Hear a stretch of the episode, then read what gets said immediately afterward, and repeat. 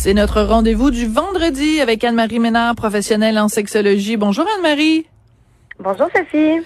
Bon, vous nous arrivez toujours avec des affaires. Ben pas toujours. Vous nous arrivez souvent avec des choses que euh, qu'on connaît pas, des choses plus euh, disons mystérieuses.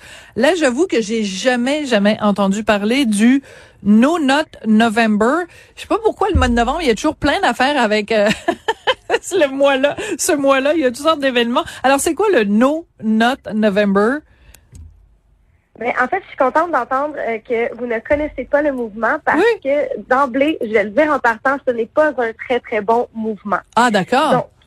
Je pense qu'on va faire un peu de prévention aujourd'hui. C'est quelque chose qui est vite devenu tendance, qui a vu le jour en 2011, mais qui est devenu et qui a pris vraiment beaucoup d'ampleur en 2017. Euh, ça circule énormément sur les réseaux sociaux. On peut voir des hashtags de gens qui font le No Not November. Euh, c'est un défi qui demande à ce qu'on s'abstienne d'éjaculer pendant tout le mois de novembre. OK.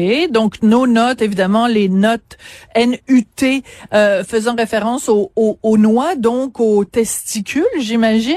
Euh, c'est quoi l'intérêt euh, ou peut-être les bénéfices que ces gens-là pensent avoir en, en éjaculant pas pendant un mois? Bon, on sait, Internet est extrêmement puissant pour partir euh, des, euh, des tendances. Et ce mouvement-là provient de Reddit, qui est une plateforme de Et il y a un groupe qu'on appelle les NoFap. FAP en anglais, ce serait une façon de dire qu'on se masturbe.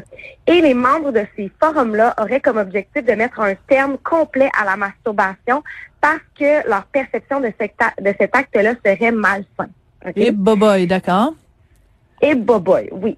Et là, euh, ce qu'ils veulent faire avec ce mouvement-là, c'est non seulement s'abstenir de se masturber, mais ils veulent aussi remédier à la dépendance à la pornographie en pensant que les deux sont un peu comme associés. Donc, le visionnement de pornographie serait malsain et la masturbation qui vient avec aussi.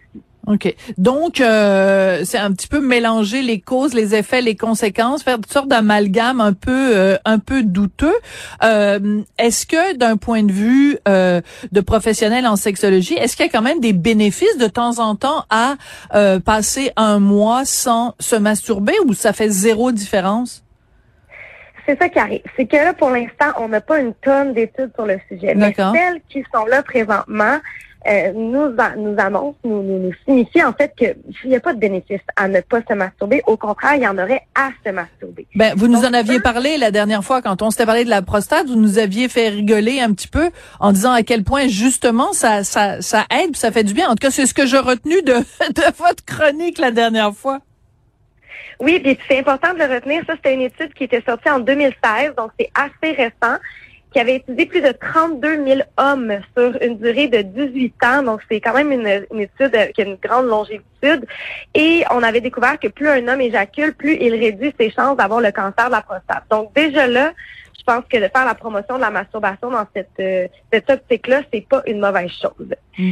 Ceci dit, dans ce mouvement-là, eux, euh, ils pensent vraiment qu'il y a des bénéfices au niveau de la testostérone. Ils pensent que euh, de s'abstenir va augmenter euh, le taux de testostérone, va augmenter le focus, la clarté mentale et va réduire des comportements compulsifs. Et boboy. Deuxième au boboy de la chronique, ouais. Oui, vraiment. Donc, ceci dit, bon, il y a eu une étude qui a été réalisée sur 28 personnes. C'est pas une très Ben là, franchement, ouais. Et non, c'est ça. Eux autres qui ont vu, c'est que oui, il y a une augmentation de la testostérone au jour 8 euh, au jour 7, excusez-moi, mais euh, il y a une chute libre de la testostérone au jour 8.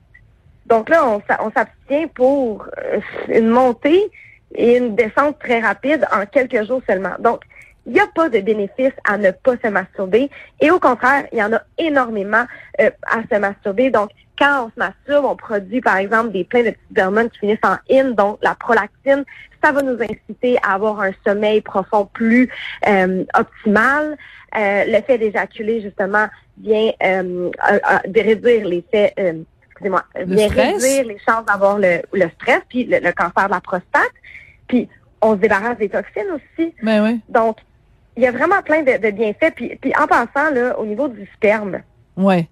les, les études euh, vont, vont venir nous dire que la qualité du sperme est moins bonne au bout de 4 à 5 jours Donc, si se pose à faire une réserve de sperme, ça vaut pas la peine. Ben non, ok. Moi, ça me, ben je suis un petit peu plus âgée euh, que vous et euh, on a connu, ou enfin peut-être pas moi, ma génération, mais les générations précédentes. Mettons la génération de mes parents ou de mes grands-parents. À cause de la religion, évidemment, tout ça était euh, interdit et il y avait comme un espèce de cliché qui circulait ou de mythe que euh, euh, mais on a on a beaucoup entendu la masturbation rend sourd euh, etc il y avait comme plein de, de de maléfices ou de côtés malsains à la masturbation.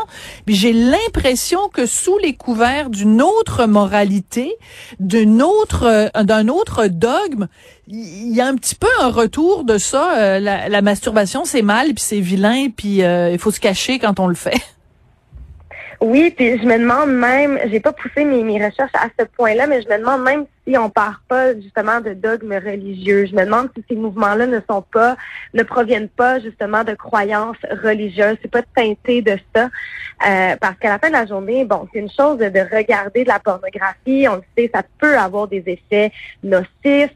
Bon, je peux comprendre ça parce qu'il y a des gens qui, qui vont vraiment développer des dépendances. Donc je peux comprendre qu'on veut soutenir ces gens-là dans leur dépendance, comme n'importe quelle autre dépendance, mais en réalité, la masturbation, c'est sain et non, ça va pas faire en sorte que vous allez devenir sourd ou aller avoir du poil sur les mains. du poil sur les mains, c'est très drôle ça. C'est très drôle. Puis pourquoi pas un deuxième bras, un troisième bras dans le front en caillette. Euh, vraiment des fois là sur que ce soit sur TikTok ou les autres médias sociaux, des fois il y a des tendances, des trucs qui partent qui deviennent virales et euh, honnêtement, je les je les comprends pas toutes puis euh, c'est peut-être mieux finalement que je sois un peu isolée de tout ça parce que je trouve que ça va des fois beaucoup trop loin. Merci beaucoup Anne-Marie d'avoir remis euh, les points sur les i, c'est euh, très important de remettre les pendules à l'heure. Merci beaucoup. Merci à vous. Bonne fin de semaine. Anne-Marie Ménard, qui est professionnelle en sexologie, qui est avec nous tous les vendredis. J'aurais remercié à la recherche Audrey Robitaille et Marianne Bessette, à la mise en onde Tristan Brunet-Dupont et Joanie Henry. Merci beaucoup à vous.